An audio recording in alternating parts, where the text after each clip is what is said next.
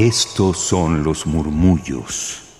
Los excéntricos. Los olvidados. Los prohibidos. Y los poco conocidos. Radio UNAM presenta Gabinete de Curiosidades. Una galería sonora de memoria y reflexión. Con Frida Rebontulet y sus almas hercianas.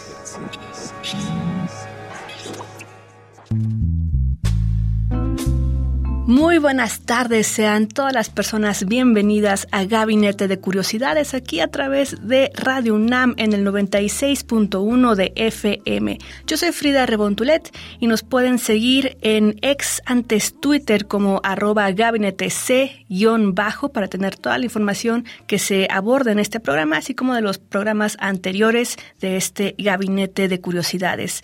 Deseo que hayan tenido unas felices fiestas y también un muy buen descanso si es que aún no tienen este periodo vacacional, bueno, deseo que próximamente lo puedan disfrutar, ya que es muy merecido. Yo particularmente me puse a ver mucho cine y también unos que quiero mucho de los clásicos de este gran cineasta de la Mancha español, Pedro Almodóvar. Varios cortometrajes, deben de saber que él tiene más de 20 largometrajes y de los primeros, pues es que justamente nos da toda esa cuestión de lo que fue la movida madrileña y todo el periodo posterior a la dictadura de más de 30 años de Franco tras su muerte, pues bueno, es que toda la cultura explotó y con mucho gusto es que Pedro Almodóvar pues formó parte de este movimiento cultural que también es criticado, pero que bueno, ha trascendido a lo largo de los tiempos, dándonos como referentes en el cine, en la música, en el arte en general. Entonces, justamente al ver estas primeras películas de Pedro Almodóvar es que pude ir viendo las cuestiones que le han inspirado forma artística, particularmente del arte plástico, de la pintura,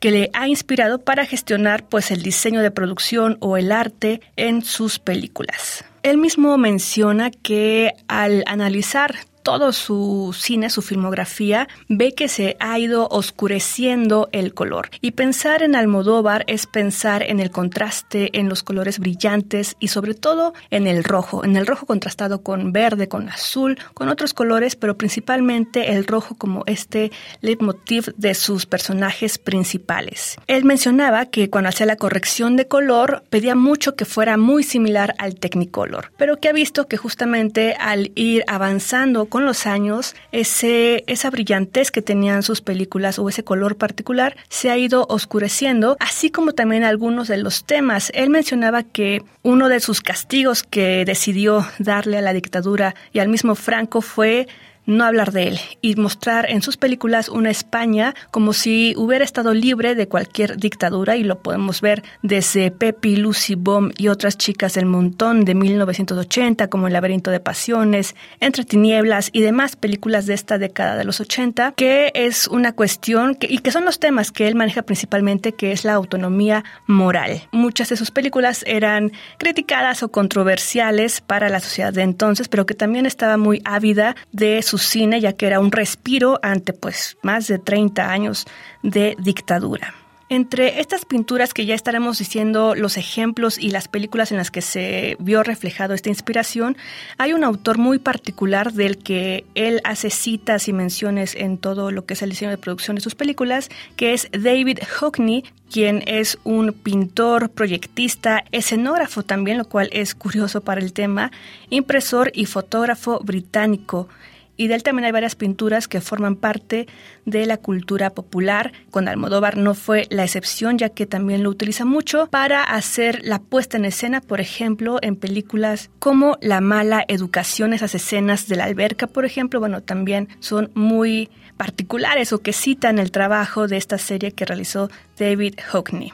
Así que, sin más, iniciemos con este tema para hablar de las pinturas y autores del arte plástico pictórico que inspiraron el diseño de producción de varias de las películas de Pedro Almodóvar. Por ejemplo, en la película de 1987, La ley del deseo, vemos una importante influencia de la pintura y que también este autor particularmente ha marcado mucho de la estética de varias películas Almodóvar. En unos momentos veremos que se repite también, pero bueno, aquí en La ley del deseo tenemos a Edward Hopper con el cuadro Ventanas de Noche de 1928, también del mismo autor, New York Movie, este cuadro así se llama, de 1939. En otra de las referencias y que ha trascendido a la cultura popular, pues está esa pintura del mismo autor, Edward Hopper, Night Hawks, de 1942, que es este restaurante en la ciudad de noche esquineado con personajes tomando un cafecito o algún postre tal vez para transicionar a la noche completa.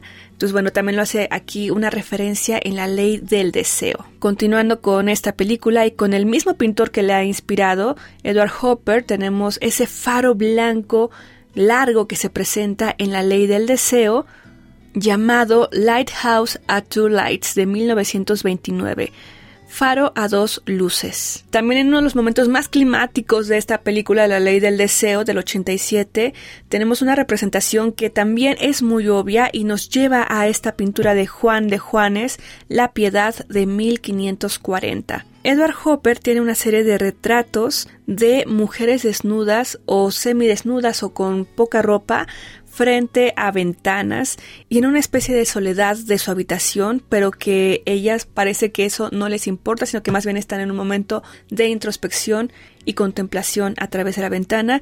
Y parte de esta serie de mujeres, uno de los cuadros que inspiró también a esta película en la cuestión estética, es Morning Sun de 1952 y que inspira parte de la película Mujeres al borde de un ataque de nervios de 1988 en la paleta de color y los contrastes. Vemos también en esta película, Mujer al borde de un ataque de nervios del 88, la pintura de Piet Mondrian, composición amarilla, azul y roja.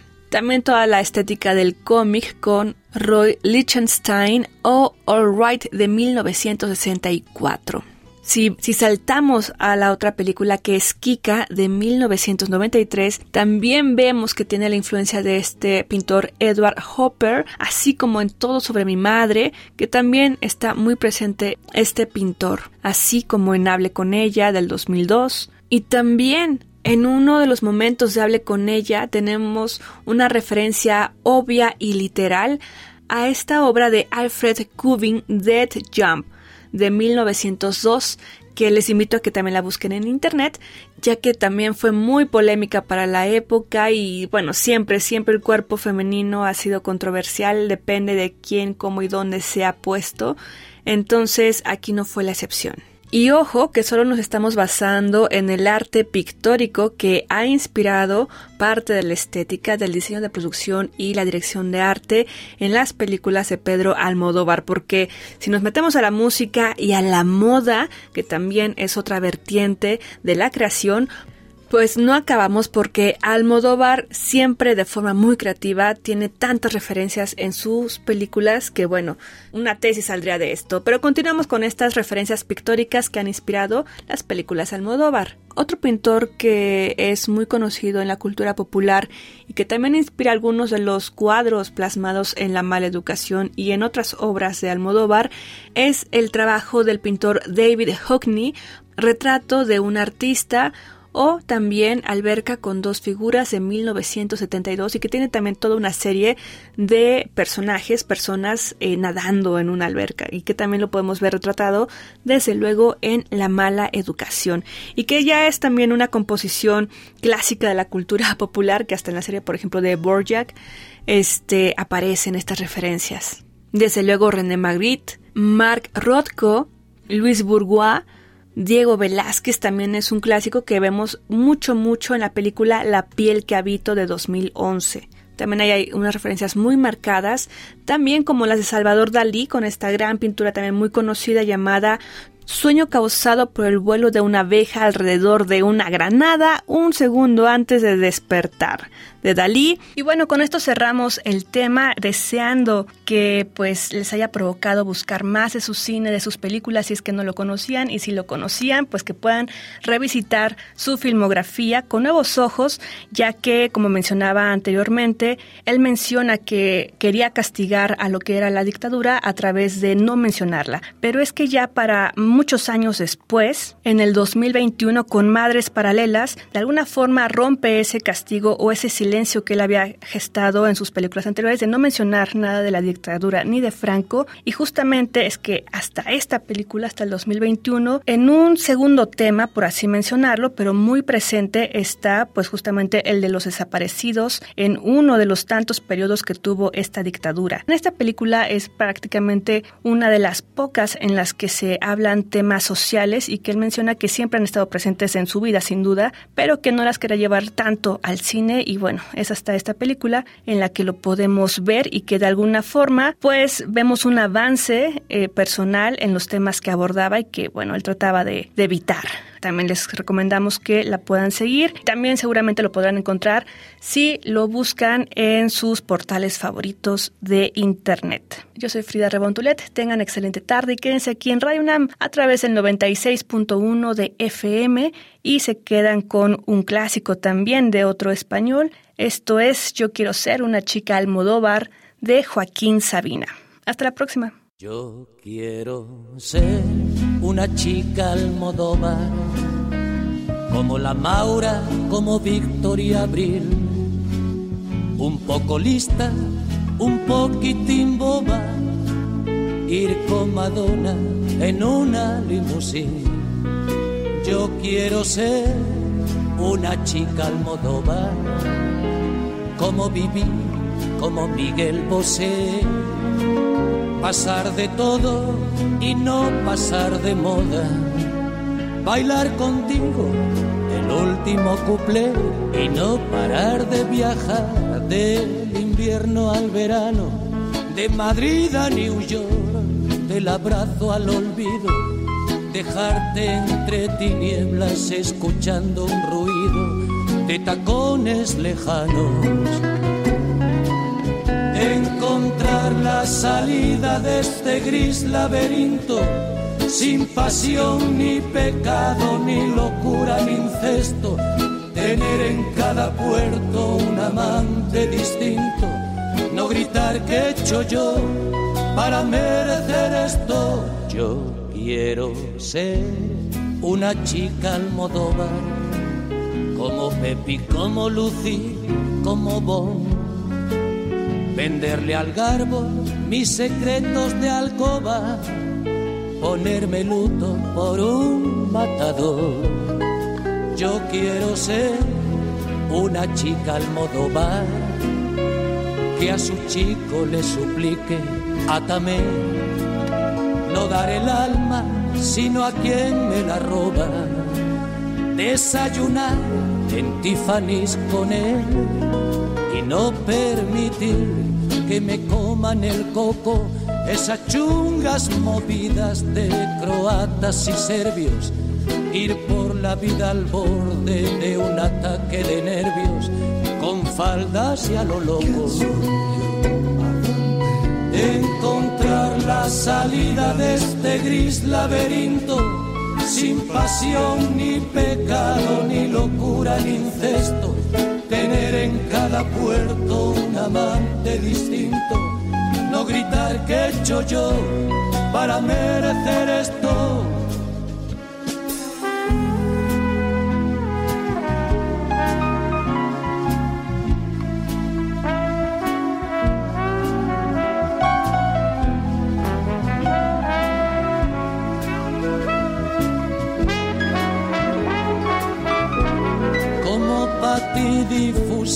Escribir mis memorias, apuntarme a cualquier clase de bombardeo.